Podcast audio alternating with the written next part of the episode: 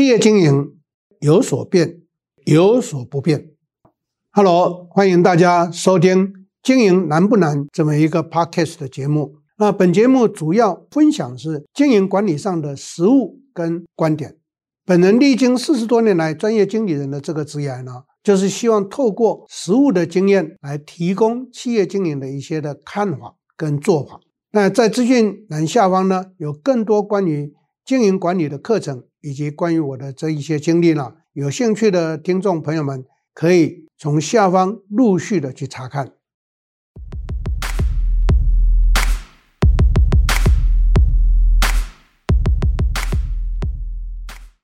大家好，我是瑞雪陈宗贤，欢迎大家收听我们经营难不难 Podcast 的时间，正逢。农历新春，所以先跟所有的听众拜个年，恭喜大家新年好，恭喜大家在青龙年行大运，发达像飞龙升天一样。那这是一个吉祥的时代，所以呢，我们在今天第一个时段呢，就应所有听众的需要啊，跟大家来谈一谈，哎，外星文明。很多人都知道。我研究外星文明研究了将近六十年，那都很好奇的，要我上课也谈谈呐，或者私下也问我这些问题，所以今天呢，就一次的跟大家做一个说明，来满足大家的好奇。虽然有些人不认为真正有外星文明的存在，可是我要跟各位报告，从地球的这个存活总共有四十几亿年了。那根据我在研究古文明的发展，我发现到地球总共毁灭过四次，所以现在地球上的生物是叫做第五个世代，所以叫第五太阳纪。那这中间就留了很多很多，有些人认为是神话，可是根据古籍的古文的记载，或者是口述历史，都很清楚地提到地球。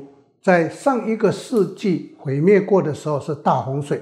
如果在座各位你是基督教徒，那在基督教的旧约圣经，其实它不是一本劝向善的这个圣经。基督教徒呢，或者天主教徒所读的圣经应该是新约。那旧约圣经呢，几乎可以说是一部地球的这一个演进史，也是地球第四太阳系的一个历史。所以在旧约圣经里面就谈到了。诺亚方舟谈到了这个啊，地球上一个世纪的毁灭是地壳变动发生大洪水。那这个记载在口述历史里头，在中国也存在，在中国存在。我相信在座各位，如果你依稀还记得以前学的历史的话，就会知道说，哎，这个我们炎黄子孙，华人叫做炎黄子孙。什么叫做炎黄子孙？就是炎帝跟黄帝的后代。那炎帝跟黄帝，其实炎帝是比较 nice 的人，那黄帝是比较诡谲多变的，或者是哎讲不好听一点，皇帝不是好人哎，所以呢，皇帝陷害了炎帝，那炎帝就被迫流亡。可是呢，炎帝的一个身边的大将非常不欣赏皇帝，却把他的这个组织干掉、驱逐掉，所以呢，就起兵反抗。这个就是有名的蚩尤，黄帝跟蚩尤的大战，蚩尤是炎帝旗下的一个大将。那因为蚩尤起兵战败，所以就被黄帝下放到往南下放，就是今天在中国大陆上所谓的苗族啦、侗族啦这一些比较属于偏远地区的异族呢，统统都是蚩尤的后代啊。这个是在第四太阳纪的末期，所以我们也都听过大禹治水。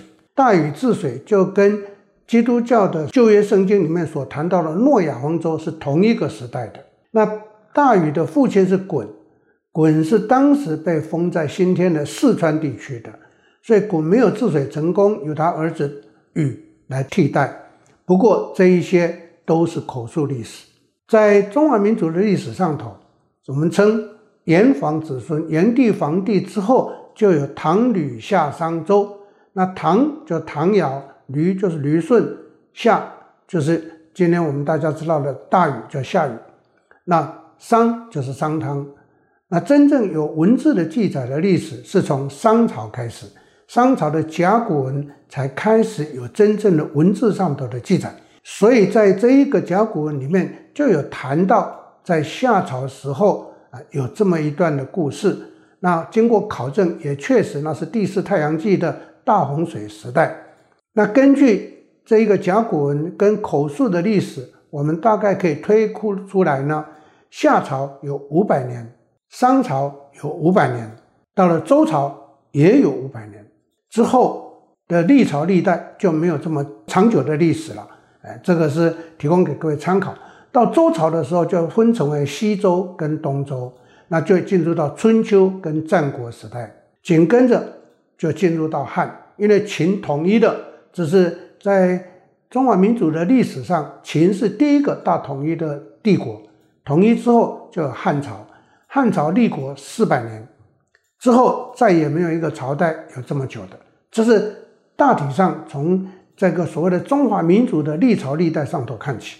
可是今天我要跟各位谈的外星文明，从整个有历史考证跟所谓的文字记载以来，华夏文明不是最古老的，最古老的地球文明，根据到目前为止的考证是苏美文明。苏美文明就是在今天的伊朗这个地方，苏美文明，苏美文明它就有泥板所记录下来的这个象形文字的记录。那根据考证呢，苏美文明是来自于外星，来自于外太空，所以根据考证说，这个可能来自于天狼星座。那影响地球的外星文明大致上是昴宿星座、天狼星座跟猎户星座。那猎户星座呢？跟地球之间的关系在什么地方？在今天的埃及。各位都知道，埃及是一个金字塔群。其实它最大的金字塔叫做古夫金字塔。古夫金字塔我去过三次啊，那我曾经两次进去过。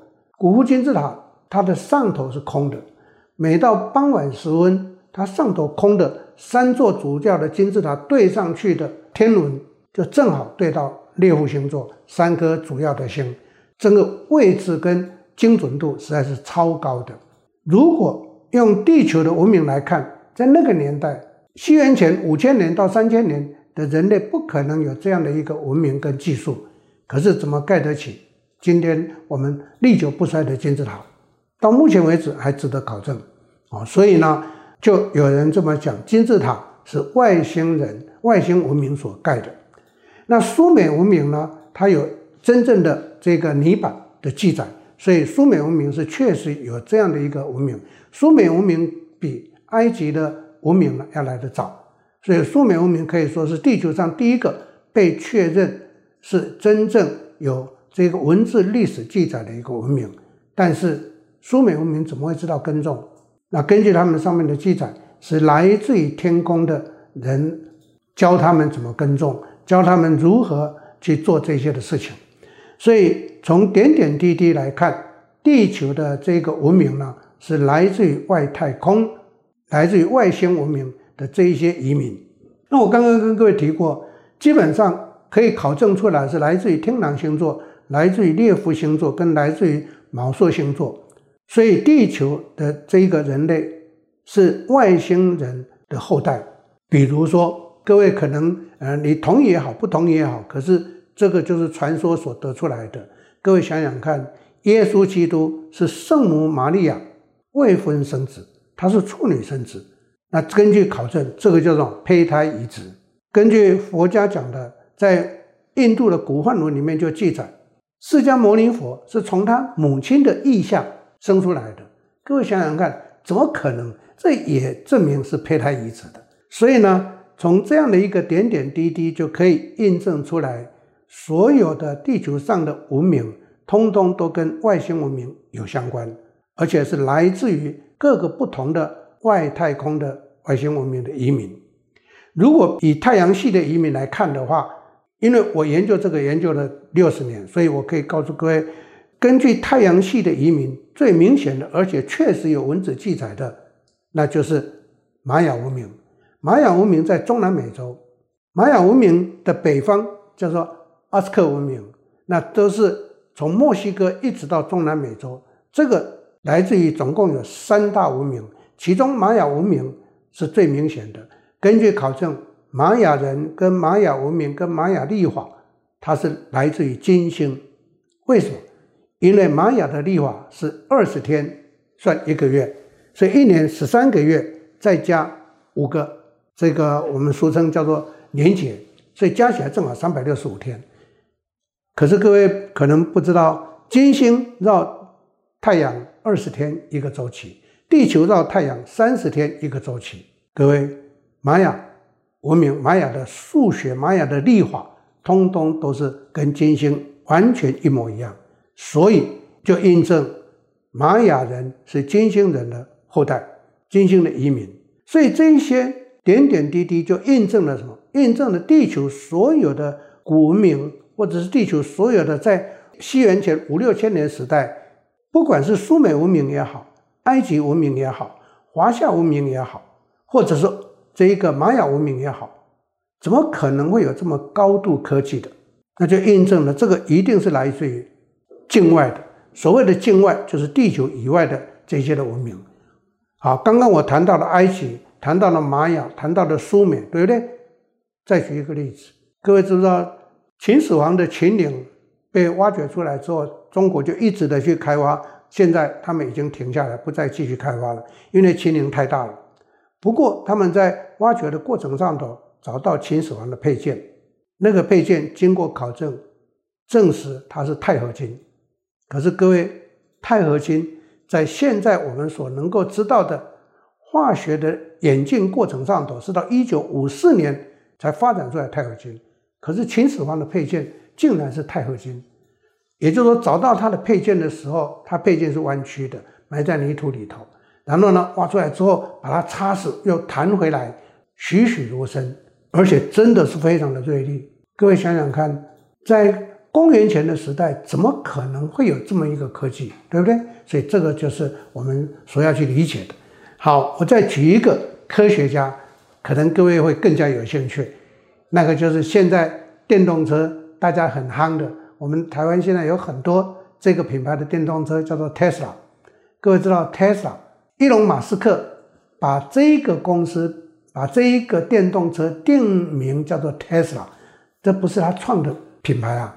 Tesla 是确实有这个科学家，而且他自己承认他是金星人到地球来，然后他不断不断提出来所有物理跟化学的一些非常尖端跟先进的科技。所以特斯拉他是一个人，他是一个金星人活在地球上的，在美国的科学家。各位就听起来就有点悬了，对不对？这是非常有趣的这个情况。所以呢。我们常常会讲说，到底地球是怎么样演进过来的？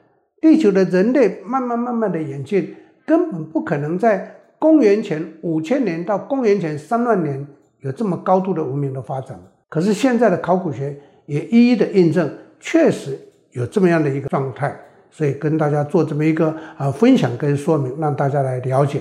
好，那如果在座各位会觉得说这个太玄了，那我再举证，今天。我们刚刚提到的钛合金的剑，今天我们推提到的特斯拉的 Tesla，这一个物理学家，这个化学家，他是一个金星人，因为他自己承认他是个金星人。美国真正的官方的历史记载也通通都认定他是金星人。他提出来很多我们在那个年代根本不晓得的物理学的现象跟化学的现象。再来，另外再举一个情况，就是到今天为止。有很多人还在预测，还在传，到底地球有没有飞碟？跟各位报告，地球确实有飞碟，而且这个飞碟根据考证，它是在海里面的，从大西洋、从太平洋都可以突然间飞出来。那美国的 NASA 也在最近这两年正式承认了，因为他们过去都是否认的，现在正式承认有飞碟的存在，他们会不断的定时的。release 所有相关过去被认为是机密的各种的科技的这个现象，这一些通通都印证了外星文明存在在地球的情况。我这边举一个例子，在座各位有兴趣，因为时间上关系，我不可能谈太久。有兴趣，你可以到 YouTube 去看。在一九四九年的时候，二次大战结束，根据欧美的盟军一直找不到德国怎么会突然间消失掉六十艘的潜水艇，到底往哪边去？那六十艘的潜舰不是小数字啊。后来根据德国人自己承认，希特勒把一堆的当年纳粹德国的科学家透过潜舰把他们载到南极去，然后之后呢，把这一些因为纳粹德国的科技是非常先进的，各位可能你不清楚，可能你也清楚，希特勒曾经在他的任内试飞过德国做的飞碟，不过呢，德国当时做的飞碟只能够离地二十公尺，就没办法再飞上去了。那这个草图现在已经在博物馆里面全部都找到了，德国的博物馆呢就把它视为珍藏，所以就一直收藏着。意思就是说，在希特勒的纳粹德国的时代，德国的科技是突飞猛进的，而且各位都知道，希特勒对英国发射过飞弹，在那个年代没有飞弹，希特勒有 V one、V two 的飞弹对英国发射。所以这些都是领先于全世界的。那这六十艘潜舰呢，就载着德国的科学家到南极去。据说了，这个都是没有经过确实的考证啊。不过南极已经被认定确实有高度文明在那个地方。南极有一个入口，南极是陆地，不是跟北极是不一样的。北极是一个海洋，南极是一个陆地。好，那大家就一直觉得说，纳粹德国的一些科学家跟工程师。都在南极建立他们的基地，所以美国战后就派了一个海军少将，带了一个特遣队，总共十六艘军舰，要去南极去寻找这个纳粹德国的工程师们的踪迹，设法要把它整个歼灭。因为美国真的认为纳粹德国实在太夸张、太可恶了。结果根据有十分钟的影片，这是俄罗斯人。以前的苏联呢，所释放出来的，就是这个美国的海军少将带的特遣部队，到快靠近南极的时候，突然间他们碰上从水里面飞上来的飞碟，对他们发动攻击，结果呢，这特遣队整个死伤颇重的，那十六艘军舰呢也毁了六艘。后来这一个特遣队的司令这个少将回到美国之后发疯。因为根据他的留下来的这个录音的档呢，他告诉世人，他说他从来没有看过这一种的飞行物体，所以他神经就错乱了。所以各位朋友们，这些在在都证明整个外星文明确实是存在的。那当然，地球现在的人类在做整个外太空探险的过程上头，实在跟这一些我个人的理解的外星文明呢，真的是差的十万八千里。你看。地球现在的科技，我们都说这么的发达，连火星都没办法到达。各位想想看，外星文明来自于天狼星座，来自于猎户星座，这些都离地球呢有几十到几百个光年的，我们连火星都没办法去，这个就可以知道整个科技的差异度。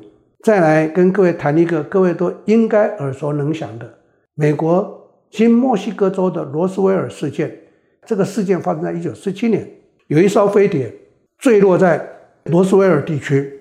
那美国军方立刻派人呢过去封锁现场，然后呢对外发表说这不是，这是一个气象气球，然后掉在地上。可是根据历史、根据事实、根据迹象、根据新闻媒体的报道，甚至于照片都印证它是个飞碟。啊，那我所看到的报道里面谈到的是，这一个飞碟上面有三个外星人。那都是我们所看到的这种光头的啦，眼睛大大的啦。那其中死了两个，还有一个活的。美国就把他带到五十一区去。五十一区到目前为止，美国还不对全世界开放。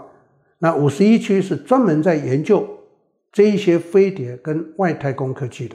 那根据现在 release 出来的科技跟现象告诉我们，一九五零年前罗斯威尔事件的发生，各位知道吗？我们引用外星科技，第一个用在地球的这一个世界上引进来的科技，第一个科技是什么？跟各位报告，你绝对不敢相信，空气清净机，这个是美国承认的，空气清净机是来自于对飞碟的一个研究。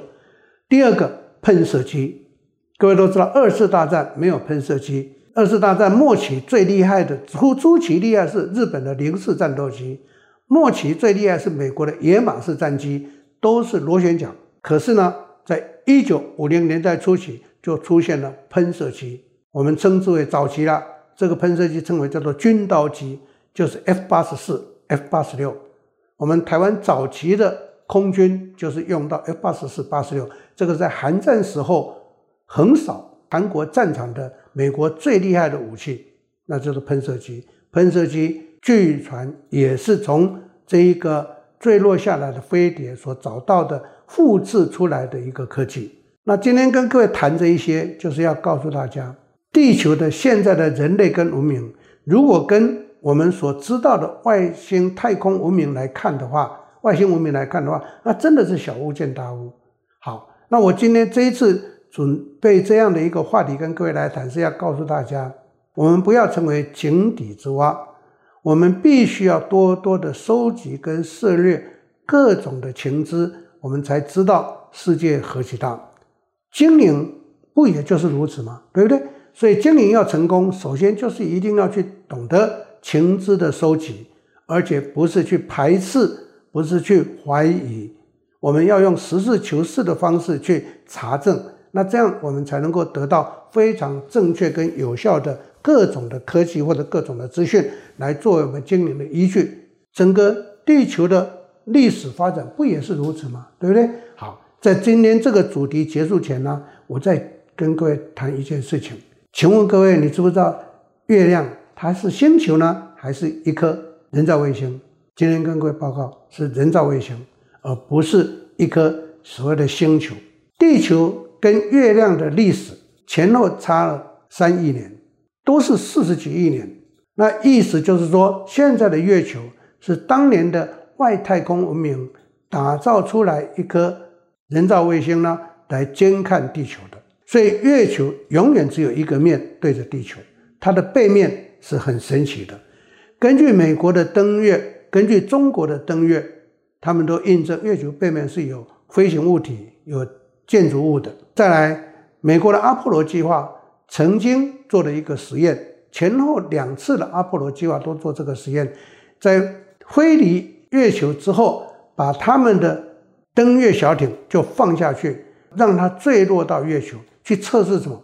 去测试到底月球是不是中空的？结果两次的测试发现到它的回音震荡竟然可以高达一个多小时。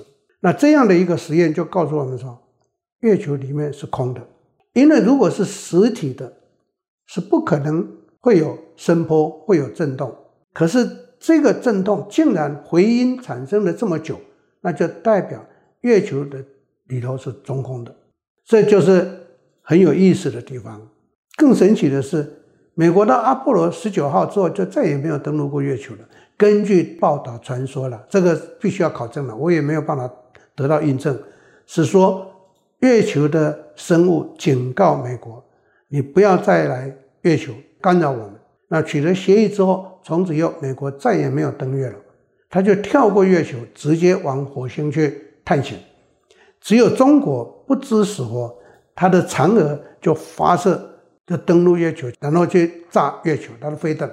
各位很巧的，这可能是一个巧合。当他的第二个。飞行体撞到月球的时候，仅隔着三天之后，中国四川就发生汶川大地震，所以就有人在揣测说，这个就是月球的生物呢，在警告中国，你不要来骚扰我。我已经警告过美国，美国都接受了，你竟然还来骚扰我。所以各位朋友们，这是非常有趣的。不过各位想多知道些什么，你可以到 YouTube 上面有非常多这样的一个报道，那有影片。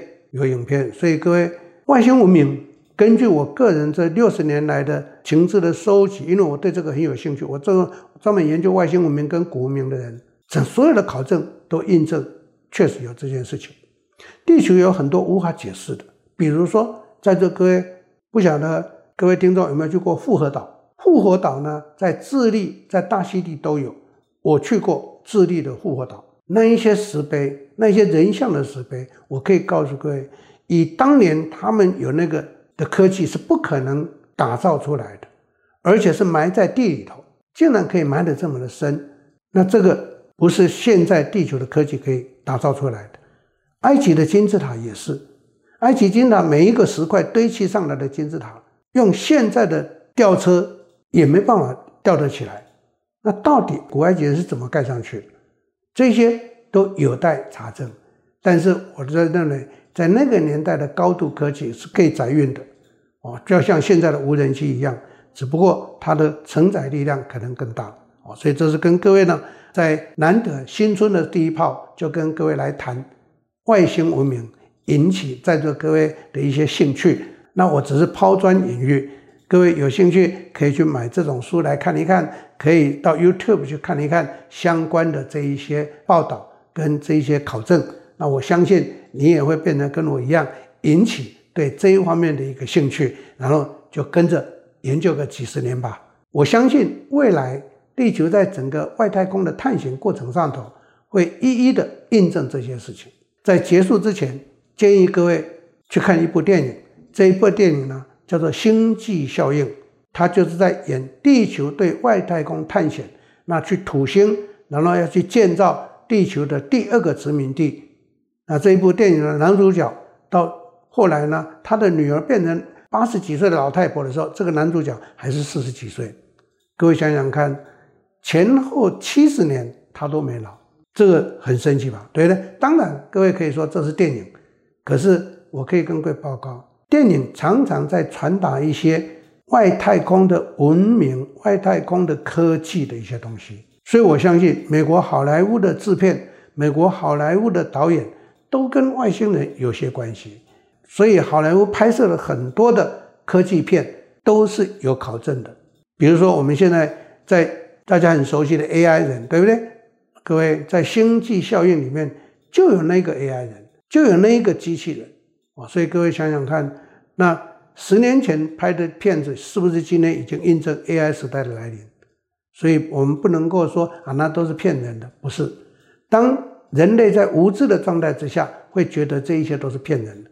可是各方面的考证跟各方面的科技的发展，已经一一的印证这是确实存在的东西啊。所以跟大家做这么一个分享跟报告，希望在座各位新年快乐，也可以再多涉猎这一方面的一些书籍啦、报道啦，或者是影片啦。